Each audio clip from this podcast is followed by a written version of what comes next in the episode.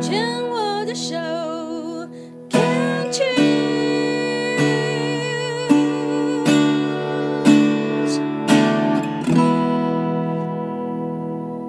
宠爱防治要继续跟九令聊一聊。嗯九令的妈妈在得到子宫颈癌第四期的时候九令自己才十六岁，当时家境清寒的她呢，是在学校的老师帮助之下，全校募款才能够让妈妈继续的这个治疗。后来也为了家中经济负担跟医药费呢九令呢也就选择了辍学。我们要继续跟 Jolene 聊聊哦。那那个时候，妈妈这样子的出院了之后，嗯，她需要休养，还是马上又开始就扛起家务，是这样？马上扛起家务，就装当没这回事，这样回到正常。没办法呀，他没有没有小孩子这么多，他已经。已经已经有这么久的时间没有在家，我觉得他内心是愧疚的。可是他又没办法，他能怎么样？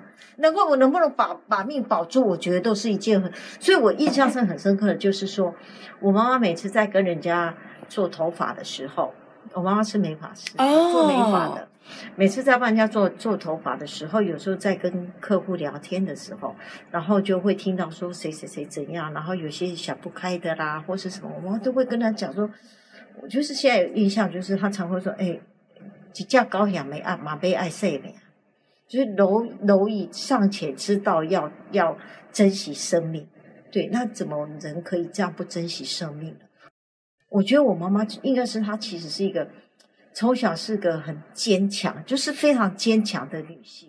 她从她的成长历程就是一个非常坚强的女性。你后来在自己学这个心理专业的过程当中，有没有针对嗯？呃当时妈妈离癌，然后你自己呃，因为妈妈离癌，然后决定休学的这个部分，有去做一些整理或探索，有没有跟妈妈有一些互动？嗯，我觉得是比较大的互动是，到后来我妈妈嗯往生之前，她她其他病是渐进的，她先开始是嗯因为脊椎开刀，嗯，那开了刀以后就是伤到膀胱，然后变成。变成了就是要提尿袋，那她她整个人的那个变成重度忧郁症了，她变成这么坚强的一个女性，因为她在这个之前，她经历还经历过很多的这个身体上的这个挑战，然后最后这一次就是脊椎这件事情，把他的那个提尿袋这件事情，让他觉得他自己整个形象受损，然后那因为那时候要开这个刀是我。我陪着他去看医生，那医生给的建议，我跟他听了医生的说法，感觉好像是 OK 的。那我因为我看到妈妈也痛苦一段时间，所以如果能够减轻他的，是我去做了一个决定，然后去开了这个刀，结果结果是这样。我听的时候很自责，我觉得说我是我害他这样，可是我觉得应该我们自己学学心理的，就会反刍，会来自己想说，我当初动机。主要是要希望他好，可是结果不是我能预期的。后来他，我就决定，我就陪他，我就是下班我就陪他，我就是我跟我先生说，我这段时间我就下班回去陪我妈妈，我晚上陪她睡觉，然后我下班的时候，我就我我我上班就从台北到到基隆上班这样子，我陪了她很长一段时间，就在那个陪伴的那个过程当中。我觉得她，我我妈找到知己，就是我会陪她说她的过去，说她的故事，然后我会去去赞美她，然后我会教她学一些，呃，试着用画画的方式把自己的过去的一些事情画出来，嗯，好，然后或者是呃，嗯，陪他说话聊天，然后开始去建立他跟死亡之间的连接。怎么去面对死亡这件事情？对，那我觉得那段时间是是非常温馨的。那段时间，呃，有差不多一个多月的时间。那因为有些状况，我就就因为他是跟我弟弟住，然后后来因为我妈妈的状况就每况愈下，就是那我觉得就是我没有在他身边以后，他的整个精神状态就没有那么好。因为没有人可以像这样子陪着他，人需要陪伴，对对对对，而且还是个可以跟他聊他的生命故事。然后到后来就是，就是因为因为他呃导呃这个尿袋嘛，然后后来就变发炎感染。感染，然后后来就洗肾哦，就一路往上，就一一路往下了，就整个身体的状况整个往下，嗯、后来就变成会有谵妄，然后会、嗯、会失智什么的这样子，嗯、就这样子。后来就就走掉了。你知道我我刚刚听你这样的分享哦，嗯、我觉得妈妈在你这一辈子当中真的好重要哦。嗯、为什么？你看，嗯，妈妈在你十六岁的时候，因为这样一个罹癌，嗯、然后也因我猜想啊，我的解读是因为你在学校的。所有的全校的乐捐帮助了妈妈恢复了健康，所以相对的也种下了你对于想要帮助人的这样子的一个热忱跟一个一个想法。嗯，那一路以来，你从呃十六岁辍学之后，然后自己进修，然后成为专业的张老师，然后到妈妈。生命，妈妈生存下来了。到妈妈生命的后期，你又用了你所学的心理专业陪伴了她一段。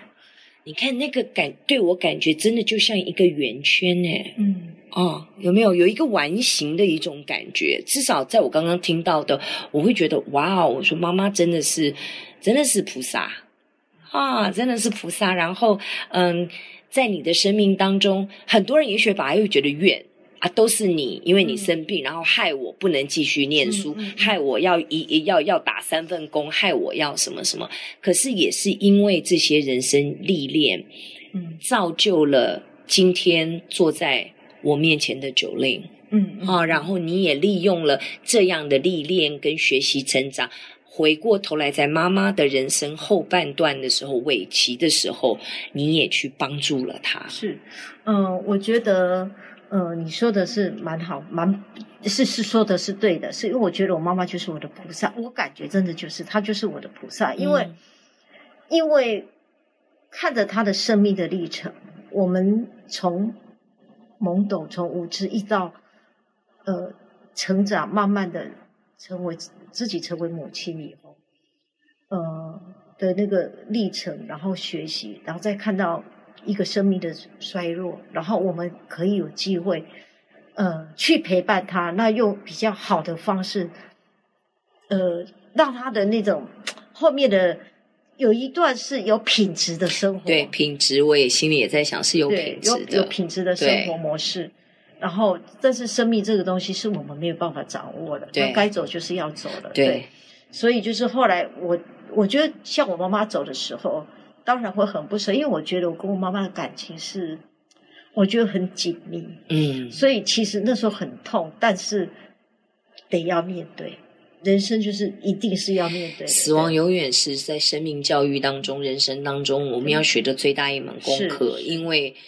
你只要眼睛一张开，出生的那一刹那，你就朝着死亡前进。对对，他问题是很可怕的是，他什么时候来你不知道。对，而且呢，没有人死过了回来告诉你，哎，那是怎么回事？对对对对，你必须要自己真的到了那一刻身临其境，你才知道。是，我们都在运用我们的想象力，在吓自己，或者是在嗯，在想象，但那没有用。是，那个就是我们一辈子的功课。是，不管是要面对自己的，面对至亲好友的。面对别人的，是那这个东西真的是一门一辈子的功课啦。是是是，是哦，我我觉得就是我妈妈后来往生以后，我觉得那个护理师他讲了一句话，我觉得还蛮成熟的一句话。他就是看着我妈妈的那个生命结束以后，他跟我妈妈讲了一句话说：“阿妈，你你病好去啊啦，你没病啊啦。”对呀、啊。对啊，其实真的是没有错啊，真的就不受那个病痛的一个折磨了。是，是有时候我现在的人生阶段可能可能会被剪掉。我现在的人生阶段，我的体悟有时候我觉得死亡有时候也不失是一种选择，是是，反而是能够呃解除掉。在世的一些痛苦与折磨跟病痛，反而是可以放下一切的一种选择。但是这样的选择，我觉得还是尊重每一个人。嗯，哦，所以为什么国外有有安乐死？是，连弗洛伊德都是选择安乐死，嗯嗯嗯、对不对？对，就是有尊严的、有意识的、清楚的知道自己要做什么。我其实我会认为，你要做什么样的选择，其实都可以。对。都可以，只要你是出于你的自由意志。是，不过今天哦，这非常感谢 Jolin 来跟我们聊了这么多，在你的身上，我真的看到塞翁失马焉知非福。嗯，真的。有时候人生当中呢，很多的、嗯、呃呃磨难，还有很多的你现在眼下看起来是关卡折磨，真的时间先拉长，嗯，很多年了之后，你往回看，你会去感恩那一段时间发生的一切。是。然后呢，我也从你的生命故事当中。嗯，我要感谢你给我了一些信心，嗯、让我知道人性的良善。嗯嗯，呃，全校发起这样的一个乐捐哦，嗯、我觉得不是每一个人都能够做，一辈子会碰得到，嗯、但是它真的会发生。嗯，它在这个社会上还是有一些善的力量，善的力量它是会发生，然后会去凝聚，然后真的可以改变一个人的生命。嗯，妈妈也许在那个当下没有那个乐捐，可能没办法活到八十二岁。对，哦，我觉得他能够活到四十一岁发生精神，他，也又多了四十一倍，刚刚好一倍。对，的生命，这一辈的生命就是全校师生乐捐所带来一个善的力量。是，所以我觉得，呃呃，你刚刚也说出了我的心声哦，就是我我就是要讲的，就是说，其实。呃，社会其实还是有善良的哈，就是还是良善的。然后我觉得我也要很感谢，就是当时我的老师，我我其实后来因为我的因缘际会的这这个生命际遇，就是后来很想回去看他，但是一直没有再回去看到他。我觉得这是我觉得比较大的遗憾。然后可能他现在也不在了，因为我后来有听同学讲说。嗯，他后来眼睛失明了。哇，对，然后可是我一直没有机会再回去看他。我觉得，因为他我十六岁，他都当老师，他应该年纪是比我大，应该是不在了。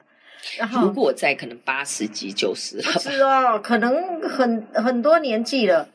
然后我要感谢，就是那些乐捐给我的那些我不认识的这些人，那这些不认识的同学，我我要也是要很感谢他们，虽然我不认识他们。你自己最懂啊，就写一封信啊，嗯、写一封信给老师啊，嗯、对不对？写一封感谢信给老师。找不到他耶，我联络不到。写完了之后，主要是你有这份感谢信、哦、写下来，然后要烧掉、要撕掉、嗯、寄不掉都可以。可至少重点是你的这个心、哦、你的这个情绪、这个感恩。是。需要需要一个、啊、呃需要一个完形。谢谢你这样子的提醒，真的对不对？你这样提醒我，这个很重要。是好，我们聊到这里，非常谢谢 Jolin 来参与我们的访问，谢谢。好。